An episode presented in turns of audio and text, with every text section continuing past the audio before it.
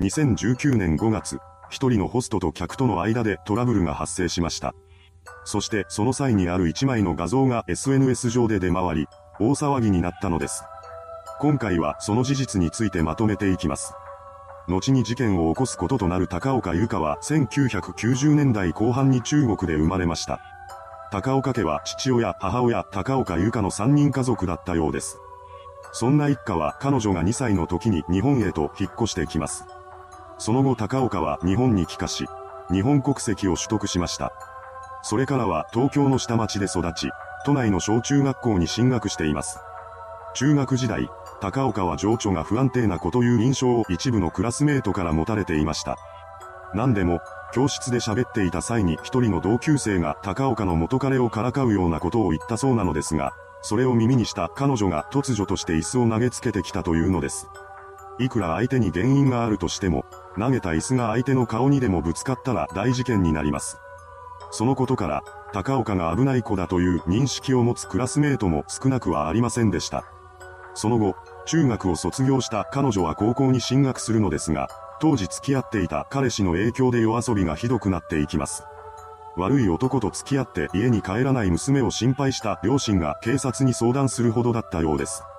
そのようにして素行不良に陥りながらも、なんとか高校卒業にまではこぎつけます。そして大学に進学することも決まったのですが、そこでの勉強は長続きせずに結局は中退してしまいました。そうして学生の身分を失った高岡は塾の受付としてしばらく働き、2018年10月からはガールズバーの雇われ店長として働き始めます。その店での高岡は、楓湯野という源氏名を名乗っており、客から好評の店員だったようです。そんな彼女の店に出入りしていた一人の男性客がいました。彼はルナという源氏名のホストで、後に事件の被害者となる人物でもあります。ルナさんはガールズバーがオープンした当初からの常連客だったらしく、二人は高岡が店長になった2018年10月頃に知り合うこととなりました。もしかしたらそこから事件は動き出していたのかもしれません。最初は高岡が店員、ルナさんが客という立場で出会っていたわけですが、いつの間にかこの立場は逆転します。ルナさんの方から高岡に向けてツイッターのダイレクトメッセージが送られてくるようになり、それをきっかけとして2019年3月から彼女はホストクラブに通い始めました。高岡はどっぷりとルナさんにのめり込んでしまい、週に3回ほどのペースで遊びに行くようになります。1回に使う金額は5万円から60万円ほどでした。ルナをナンバーワンにしたい。そんな思いを持つようになっていた彼女は4月になると、高い酒を下ろすためにとパパ活などをして資金を稼ぎ出します。高岡がそこまでしてルナさんに貢ごうとしていたのは彼が発した言葉を信じていたからでした。4月頃、ルナさんに対して高岡が好きだよと告白すると、彼は自分も好きだよ。将来結婚しよう。9月にはホストを辞めて一緒に住むと言ってきます。もちろんこれはホストとしての営業トークに過ぎません。ですが、ルナさんに心底惚れていた彼女にとって、この言葉は幸せそのものでした。彼との未来を夢見た高岡は必死にお金を稼ぎ続けます。ゴールデンウィークにはパパ活の一環として男性と海外旅行に行き、200万円を手にしました。そうして普通に働いていては稼ぐことができないような大金を得た彼女でしたが、時々そんな自分のことを惨めに感じ、辛く思うこともあったと言います。そこで高岡はパパ活のことをルナさんに打ち明けました。話を聞いた彼はいつもありがとう。お金を使わせてごめんねというだけだったようです。最終的に彼女がホストクラブで使ったお金は250万円にも上ったと言います。また、ホストクラブ以外で会う時のデート代も高岡が支払っていたらしく、その総額も50万円ほどにはなっていました。そしてついにはマンションも用意することとなってしまいます。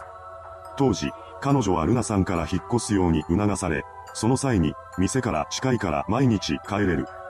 もっと一緒にいられるねなどと言われていたそうなのです。高岡はその言葉に歓喜し、マンションの一室を借りることにしました。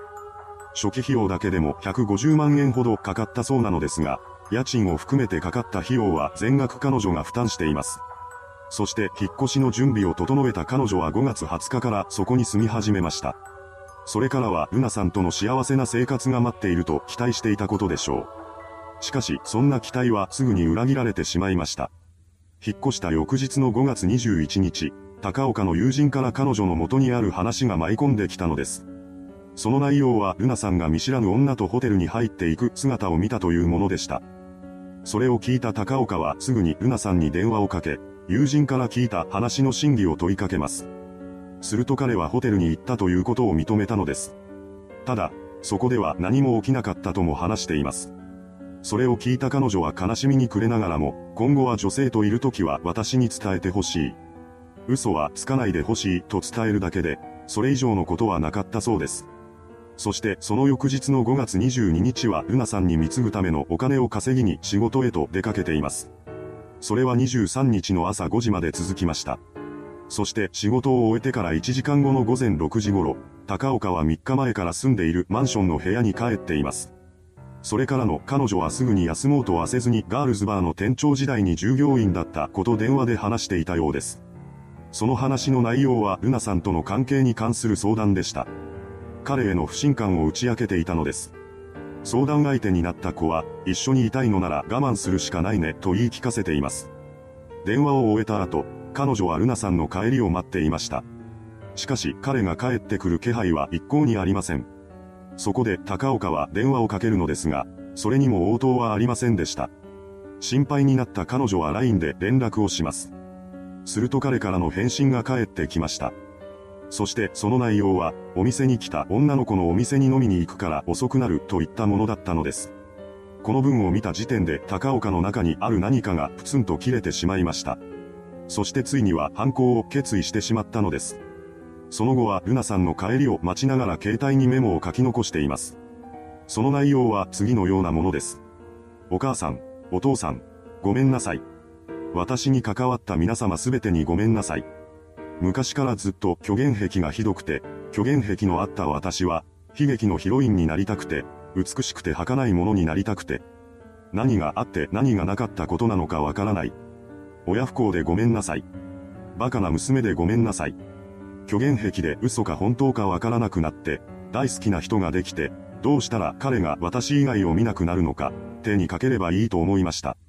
この時点ですでに犯行を決意していた高岡は、これから迷惑をかけてしまうであろう周囲の人々への謝罪という意味でメモを残したそうです。そして5月23日15時頃、ルナさんが彼女の待つマンションへと戻ってきます。そこで高岡はすぐに犯行へと及ばず、いつものように二人の時間を過ごしています。それからしばらくして、ルナさんは眠りについてしまいました。その姿を確認した高岡はキッチンへと行き、包丁を手にします。そして彼女はその手に力を込め、眠っているルナさんに襲いかかりました。そうして事件が起こってしまったのです。突然の痛みに襲われた彼は目を開けます。するとそこには狂気に満ちた顔の高岡がいたのです。すべての状況を理解したルナさんは救急車を呼ぼうと携帯電話を手に取ります。しかしそれを阻止しようと、高岡はその携帯電話を取り上げました。ルナさんは何とかして彼女から離れようとし、痛みにもだえながらも玄関へと向かいます。その姿を目にした高岡は、行かないでと言いながら彼の後を追いかけました。ルナさんはそこで必死の抵抗を見せます。それによって高岡のコンタクトレンズが取れてしまいました。視界がぼやける中、彼女はメガネを取りに行きます。その間にルナさんは部屋から飛び出しました。メガネをかけた高岡はタバコと携帯も持って逃げる彼を追いかけます。そしてエントランスで横たわっているルナさんを見つけました。何とかして逃げようとしていた彼でしたが、エントランスまで逃げたところで力尽きてしまったのです。そうしてルナさんに追いついた高岡は倒れ込んでいる彼のことを眺めていました。すぐそばに座り、スマホをいじったりタバコを吸ったりしていたのです。また、それと同時に自分のしてしまったことの重大性に気がつき、自ら警察に通報を入れています。そうして現場マンションのエントランスに警察官が駆けつけてきました。その様子を目撃した人物がツイッターに撮影した写真をアップし、それが拡散されることとなったのです。そして高岡は現行犯逮捕されることとなりました。被害者となったルナさんは病院に救急搬送され、適切な治療を施されています。その後徐々に回復し、7月1日には職場復帰しています。そして犯行から半年後の12月3日、本件の裁判が開かれました。弁護側は、被害者と500万円で示談が成立しているなどとして刑の執行猶予を求めています。そう、事件後に加害者である高岡と被害者であるルナさんとの間では示談が成立していました。示談金は500万円で、支払ったのは高岡の母親だったようです。しかし、検察側は犯行時の状況などを指摘し、懲役5年を求刑していました。そのようにして双方が審判を争う中、被害者であるはずのルナさんが加害者である高岡に対して寛大な処分を求める嘆願書を提出したのです。これは異例の事態でした。ですが、東京地裁は実刑を言い渡します。恋愛感情のもつれで犯行に及んでしまった高岡の精神的な不安定さを指摘し、刑務所で罪を償わせるべきだとの判断となったようです。そうして彼女には懲役3年6ヶ月の判決が下されました。閉廷後、高岡はしゃがみ込んでいたと言います。いかがでしたでしょうかホストと客との間で起きた事件。高岡は愛情を求めていましたが、彼女に求められていたのはお金だったのです。それではご視聴ありがとうございました。